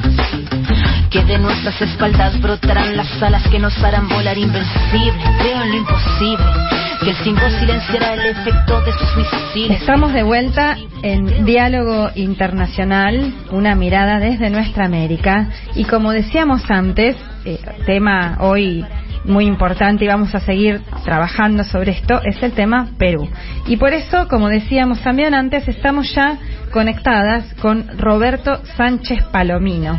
Él es congresista de la República de Perú y ex ministro de Comercio Exterior y Turismo durante el, bueno, 16 meses creo que fueron, del gobierno de Pedro Castillo, quien, como no podía ser de otra manera, recientemente, eh, bueno, ha renunciado y aquí lo tenemos entonces, Roberto, un gusto, muchas gracias por atendernos, te saludamos, Paula Clachco, Atilio Borón y Marcelo Rodríguez. ¿Cómo estás, Roberto? Muy buenas tardes, estimada Paula, estimado Atilio, encantado de, a través de ustedes, poder dirigirnos a toda nuestra América respecto a la situación que hoy estamos viviendo aquí en el Perú. Bueno, eh, antes también entrevistamos a, otro, a, un periodista peruano. Necesitamos, eh, eh, estamos escuchando distintas voces. Aquí en nuestro programa, en la Radio de las Madres, consideramos claramente que esto es un golpe de Estado de la derecha, que hace rato que quiere dar desde el primer día del gobierno de Pedro Castillo y que ahora, bueno, con esta jugada que no terminamos de entender muy bien, se termina consumando este eh, primer golpe de la segunda etapa del ciclo progresista en nuestra América contra Pedro Castillo. Pero queremos saber la tu interpretación de los hechos eh, para, que para que aquí la gente, sobre todo en Argentina y en América Latina, pueda comprender un poco más. Roberto. ¿Me escuchás? Me parece que tenemos problemas en la comunicación. Ciertamente. Ah, a ver, ahí estamos. La pandemia. Ahí está. Estamos con problemas de comunicación. La pandemia en el Perú. ¿Aló? Sí, a ver, a ver, intentemos ahora, no te escuchábamos bien, a ver. ¿Se escucha? A ver, intentémoslo. Ahora sí. Sí, la pandemia en el Perú y sus efectos puso sobre la mesa y sobre la agenda pública el olvido gubernamental de 30 años a la salud pública. 130 camas UCI para 33 millones de peruanos. 230 mil fallecidos. Esta hecatombe trajo en pleno proceso electoral mucha antropología mucha protesta, mucha desafección al establishment político y empoderó a un maestro rural campesino como presidente de la República. Este contexto fue recibido por una derecha, por unos, los dueños del Perú nunca perdonaron esta victoria se opusieron a reconocerle, no le reconocieron su victoria, que si no era por la comunidad internacional, nunca hubiera podido juramentar. Nunca hubo tregua. empezó de manera sistemática, vacancia 1, moción de vacancia 2, interpelaciones, se alteró el equilibrio de poderes al regular la cuestión de confianza, impidiéndole al Ejecutivo esa facultad. En ese desequilibrio de poderes, todo se desató, obstruccionismo parlamentario, no diálogo, un golpismo y un ánimo vacador de todo un establishment, los medios concentrados, evidentemente en un contexto así de crispación, en un contexto de asedio, todo ha devenido en una situación muy complicada. El contexto de la crisis es que puede entenderse que estos 16 meses no se resuelven más allá de una medida extrema, unilateral, que tomó el presidente de la República, Pedro Castillo, provocando una infracción constitucional, ciertamente, pero en el contexto de esta crisis es evidente que no se resolvía en los cauces de medidas extremas, sino el diálogo, la tregua, la paz social, pero también un movimiento que reclamaba efectividad al gobierno en sus políticas, pero que en ese clima de enfrentamiento nunca pudo concretar. Mm. Es por eso que hoy la salida a la crisis no es la sucesión constitucional más allá de la legalidad. La salida de la crisis tiene que ser ahora eso que siempre pedimos y exigimos de manera democrática, que era un referéndum para preguntarle a la gente la solución a esta crisis, para convocar a una asamblea constituyente una nueva constitución. Pero ¿qué hizo el Congreso? Maniató, le quitó, hizo una reforma de una ley y le arrebató el poder al pueblo soberano de expresarse en referéndum. Es decir, el poder soberano fue maniatado por una mayoría parlamentaria y se le arrebató y que solamente quien regula los referéndums es el Congreso, el poder constituido. Esta situación es la que hoy abordamos en un contexto de miles de peruanos en las calles protestando por una situación así, considerando al presidente Pedro Castillo como un preso político, perseguido por la justicia, exigiendo su liberación y cambio inmediato de reglas que permita un adelanto de elecciones generales, preguntándole a la gente a través de un referéndum para que empiece un proceso constituyente y una nueva constitución y solucionar los problemas de fondo que no se entienden solo eh, de los últimos 16 meses de gobierno.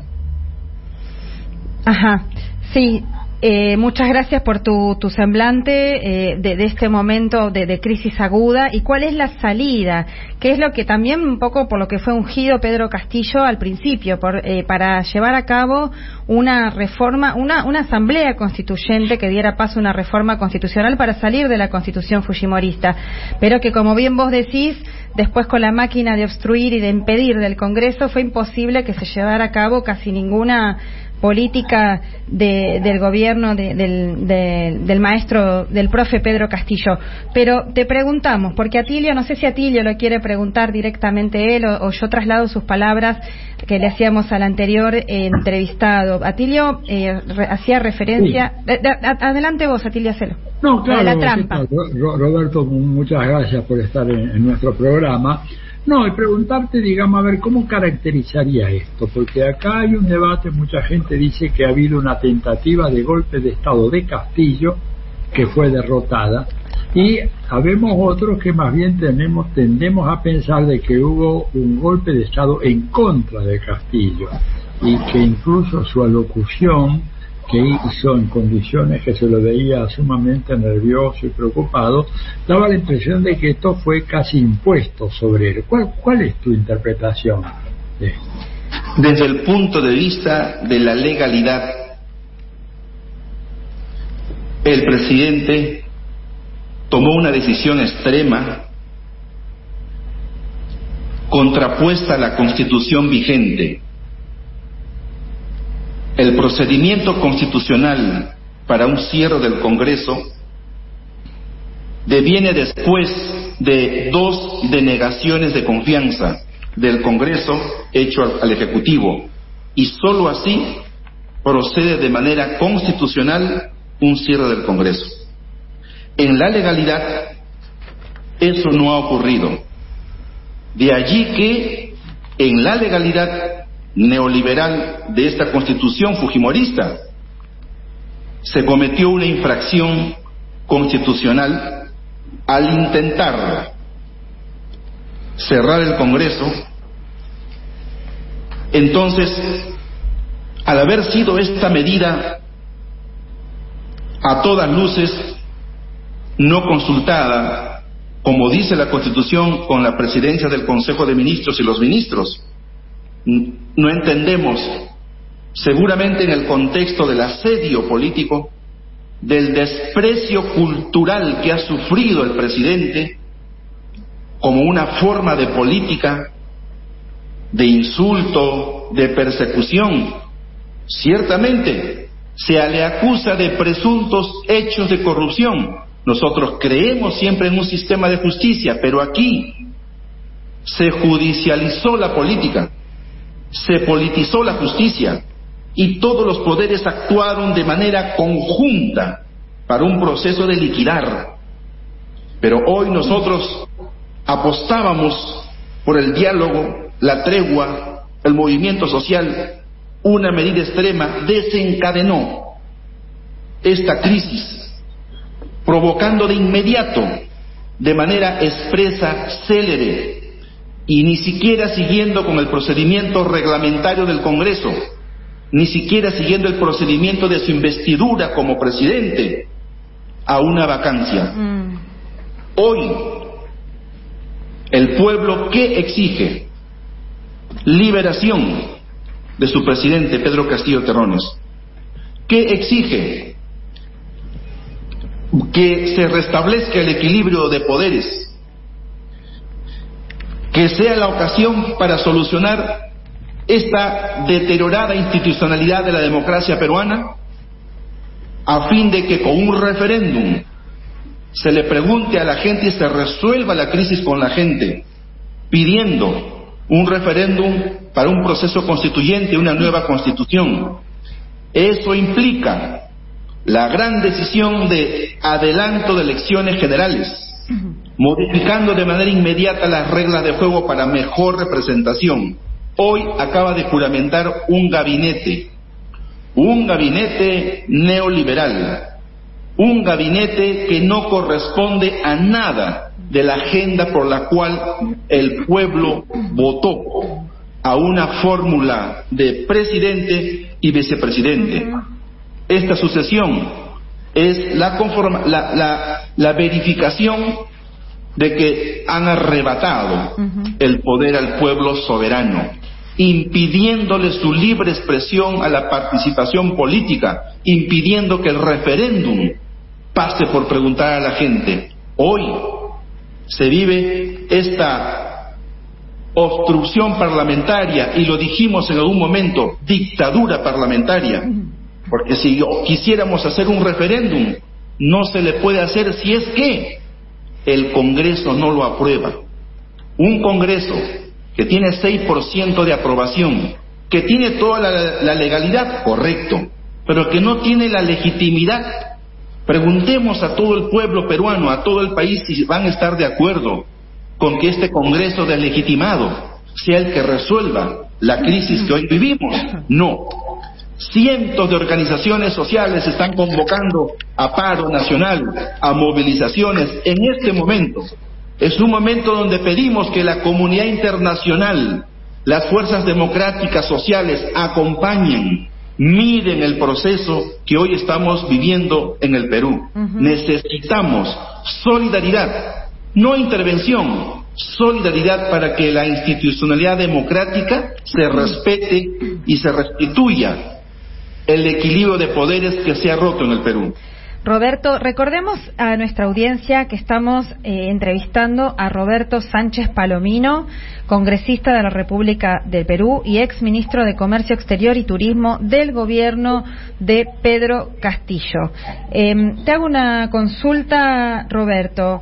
Eh, la coalición golpista estaría formada por los grandes medios de comunicación, los grandes empresarios vinculados también a las transnacionales, la, más la bancada de ultraderecha y de derecha, más el Poder Judicial, la Fiscalía. Ahora bien, la pregunta es, la sucesión y la toma de la, de la presidencia por parte de Dina Boluarte surge de una de un apoyo por parte de esta coalición golpista y de ser así eh, o no no sé eh, ¿Quién podría convocar y cómo, con el semejante caos que tiene el sistema político hoy, el desprestigio gigantesco del Congreso, quién podría convocar entonces a lo que vos te referís, a ese referéndum constitucional para ir, eh, para, perdón, a ese referéndum popular para ir a una, eh, a una asamblea constituyente?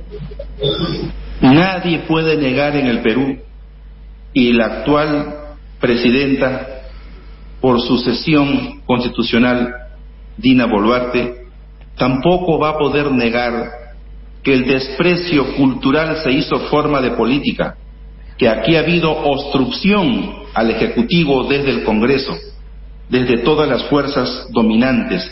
Ella no va a poder negar. Claro, una salida significa preguntar a la gente, paz social, reconocer el voto ciudadano.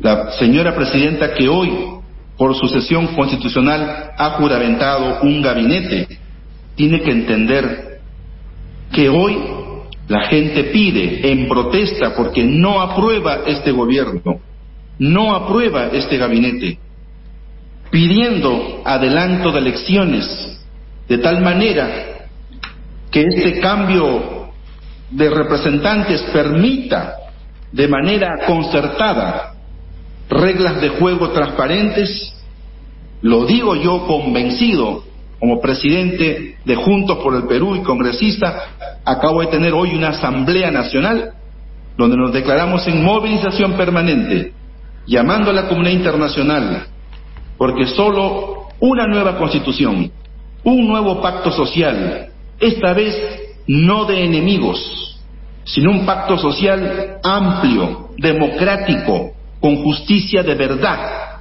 con paz social, va a poder rehacer esta profunda inequidad y esta precariedad que hoy tiene el sistema político peruano.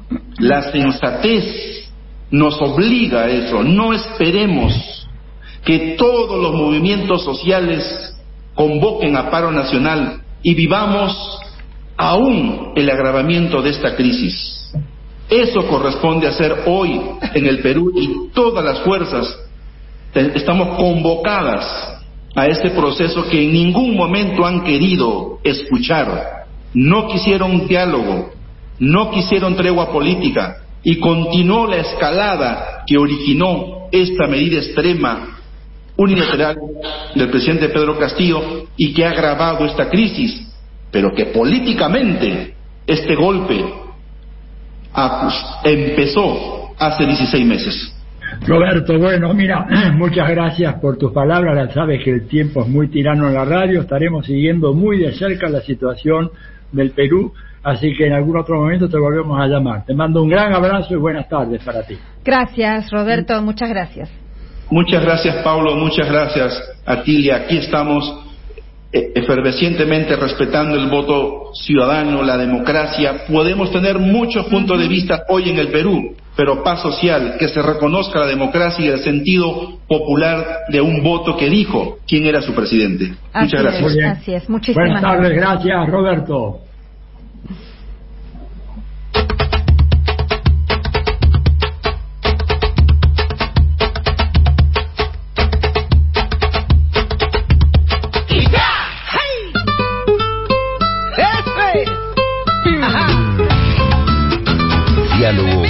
Internacional.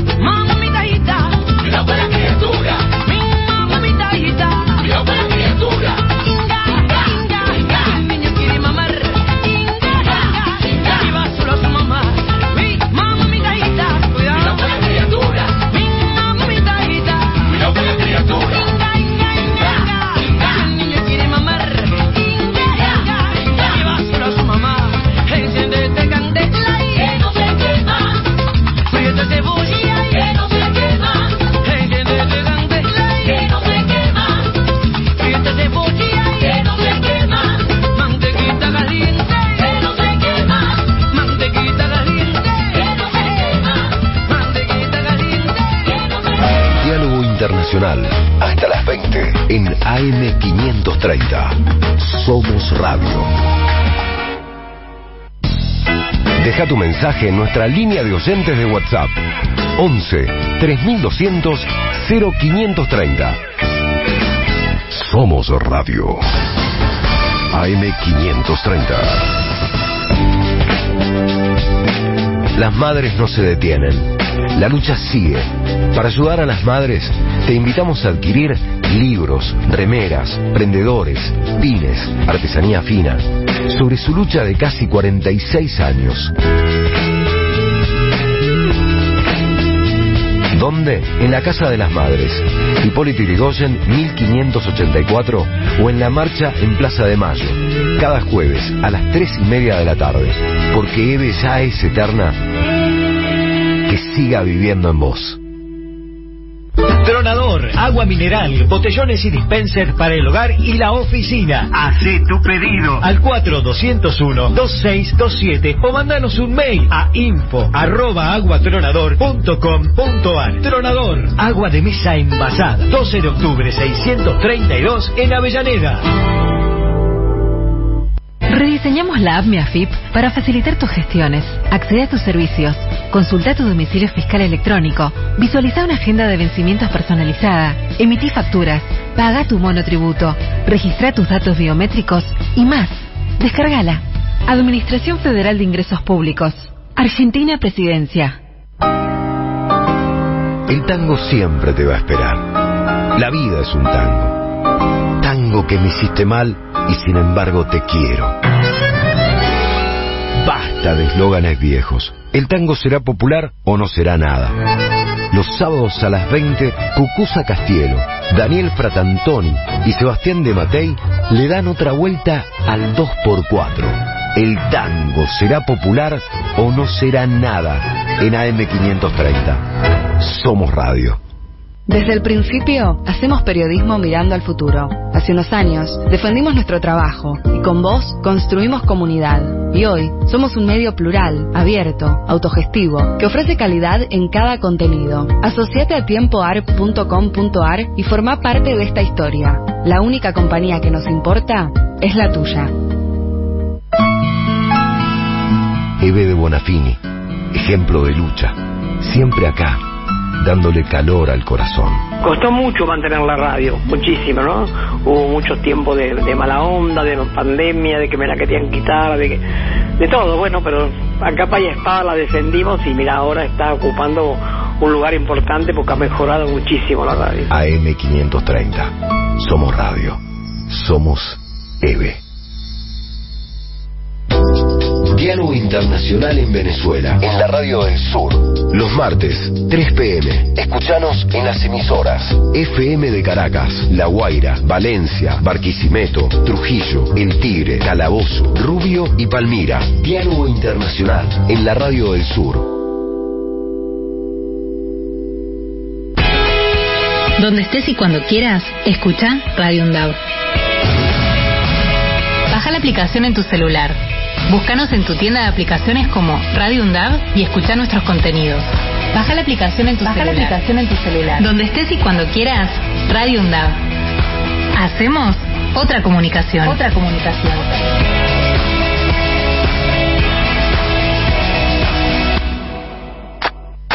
Atilio Borón, Telma Luzani, Federico Montero, Paula Clasco, Marcelo Rodríguez, Florencia Turci Colombo. Diálogo Internacional en AM530.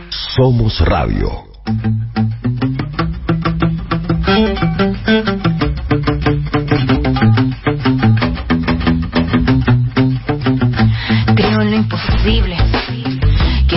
Locura más fuerte es buscar cómo ser libre. Creo en lo imposible. Que de nuestras espaldas brotarán las alas que nos harán volar invencible. Creo en lo imposible. Que el 5 silenciará el efecto de sus misiles. Creo en lo imposible.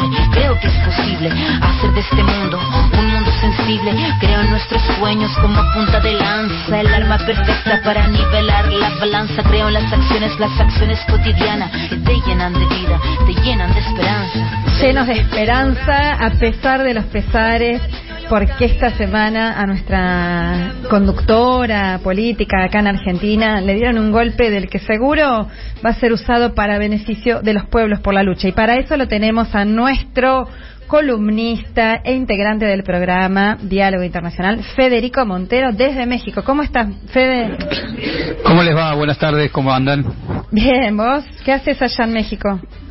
Bueno, estamos acá en México invitados por Morena en la inauguración de la Escuela de Formación Política de Morena. La verdad que hay que destacar la iniciativa. Morena tiene un Instituto Nacional de Formación Política y eh, ha decidido eh, avanzar en la conformación de una, de una escuela. Para ello destinan un, un edificio que antes era una universidad privada. Eh, el partido decidió avanzar, adquirir ese inmueble y inaugurar una serie de cursos de lo que van a hacer una, un proceso de formación a lo largo y a lo ancho del país que combina la modalidad presencial y virtual. Y para esta inauguración hicieron una serie de conferencias y, y, ponencias que contó con tres, tres conferencias magistrales de nada más y nada menos que Rafael Correa, que está, estuvo acá hasta hace un ratito este, con nosotros durante los días jueves, eh, viernes y en el día de hoy. Así que un, un espacio de reflexión muy potente a nivel regional, que viene un poco de la mano de lo que de lo que viene siendo el, el, avance y la consolidación del proceso en México con el liderazgo de Andrés Manuel López Obrador. Así que en ese contexto tuvimos la posibilidad de conversar sobre los desafíos de los gobiernos populares, progresistas en la región y surgió el tema, evidentemente, del lofer y la persecución contra Cristina. Eh, fue discutido en, varios de los paneles acá y se expresó la, solidaridad eh, muy rotunda de los distintos participantes de este encuentro. Así que fue parte de la discusión y la preocupación sobre lo que está sucediendo en la Argentina y en particular lo que está sucediendo con Cristina Fernández de Kirchner. Qué bueno, qué bueno que se expresó esa solidaridad tan necesaria, rodearla. Bueno, está convocada también una actividad del Grupo de Puebla que iba a ser este lunes, pero bueno, como Cristina está con enfermucha, eh, se va a pasar para el lunes 19. Contanos, Federico, adelante con tu columna entonces. Sí, quería destacar la, importancia que tiene a nivel internacional lo que está sucediendo con, Cristina, por, la implicancia que tiene no solamente para nuestro país, sino en el marco de los procesos de transformación de, los, de esta llamada segunda oleada en América Latina. ¿Y por qué lo digo? Porque, bueno, esta llamada segunda oleada tiene características diferentes de la primera oleada y podemos pensarlo, y lo estuvimos discutiendo en algunos de los paneles acá, como un proceso de transición que va a determinar si, estos gobiernos que construyeron frentes amplios con una base de sustentación quizás heterogénea, con algunas dificultades para avanzar producto de las restricciones objetivas de las nuevas condiciones, van a poder consolidar un proceso de transformación o van a ser reabsorbidos en una especie de gobernabilidad neoliberal de nuevo tipo eh, dentro de un sistema político para que nada cambie. Y Cristina Fernández de Kirchner representa evidentemente un escollo para esa, para esa posibilidad, para ese diseño de gobernabilidad en esta etapa y de ahí entonces la implicancia que tiene no solo en términos nacionales para la Argentina, sino en términos regionales. Y para concebir un poco esto y para, para tomar la dimensión de lo que de lo que está en juego se expresaba nada más y nada menos que el presidente de México Andrés Manuel López Obrador en una de sus mañaneras cuando fue eh, muy claro respecto de qué estaba en juego y cuáles eran los actores que a nivel local este, intervinieron en esta persecución contra Cristina. Escuchamos entonces el primer audio de Andrés Manuel López Obrador. A todas luces es una venganza política en contra de la vicepresidenta de Argentina, Cristina Fernández, y también es un acto antidemocrático, porque no quieren que participe en el proceso electoral, la están inhabilitando para que pueda ser candidata. Entonces, sin duda, es un asunto eh, político, parecido a lo de Lula en Brasil.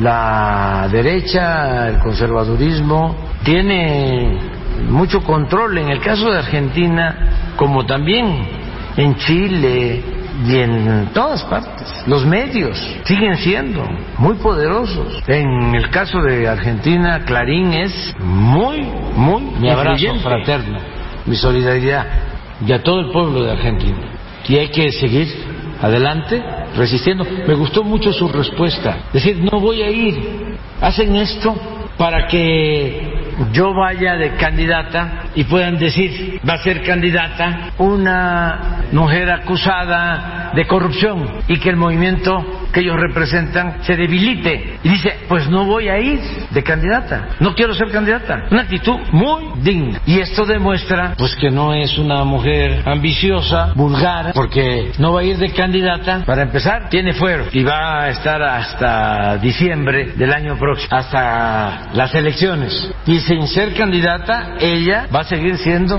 dirigente y va a ayudar mucho para que, este, ojalá y continúe el progresismo en Argentina y no eh, el regreso de quienes endeudaron a Argentina como nunca con la complicidad del Fondo Monetario Internacional y del gobierno de Estados Unidos.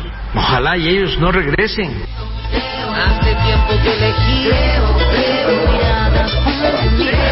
Bueno, mucha claridad me pareció, por eso seleccionamos esos dos audios que los pasamos juntos, me pareció mucha claridad por parte de un presidente mexicano sobre lo que está en juego en la Argentina y las implicancias que tiene, el reconocimiento de los actores locales y la valoración política que él en lo personal hace sobre este, la expresión de Cristina. Así que, nada, significar la, la trascendencia regional que tiene esto, que se va a ver plasmada el día 19 en la actividad del Grupo de Puebla, donde va a haber presentes también presidentes de distintos, presidentes y expresidentes de distintos países de la región, para ver si logramos articular una estrategia política, ¿no? Porque no se trata solamente de denunciar esta situación, sino de articular una estrategia política, de ponerse en marcha. Y yo lo que rescato para, para abrir un poco el comentario a los compañeros, lo que rescato de, de, la reacción de Cristina es que le devuelve un poco la pelota al conjunto de los actores del frente de todos, ¿no? Como diciendo, bueno, ¿y ahora qué vamos a hacer? ¿Cómo vamos a salir de esto entre todos? Me parece que ahí hay una interpelación que nos obliga a revisar nuestras prácticas políticas, que nos obliga a ser más rigurosos, más exigentes y un poco a sacar el, el el bastón de mariscal, como dijera el general Peón, que cada uno de nosotros tenemos para afrontar esta etapa tan dura que se viene para la Argentina. Sí, Federico, me parece muy importante el, tema ese, lo que está haciendo el Instituto de Formación Política del Morena.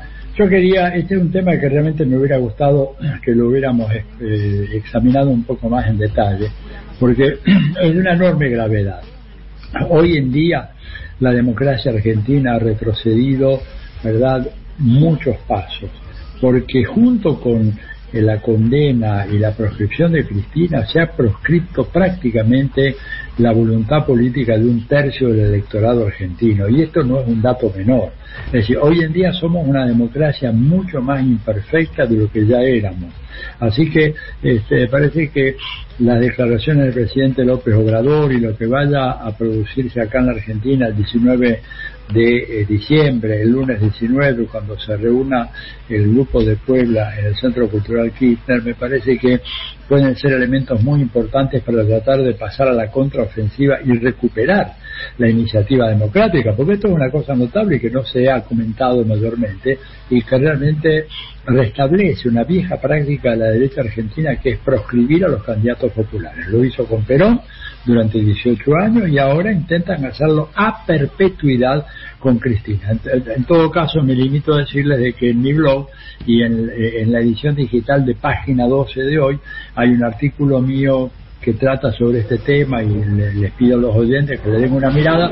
Y en todo caso el próximo sábado seguiríamos un poco tratando este tema que me parece muy muy importante eh, y es parte de la política latinoamericana porque lo que ha pasado en la Argentina puede tener un rebote muy negativo en el resto de los países de la región.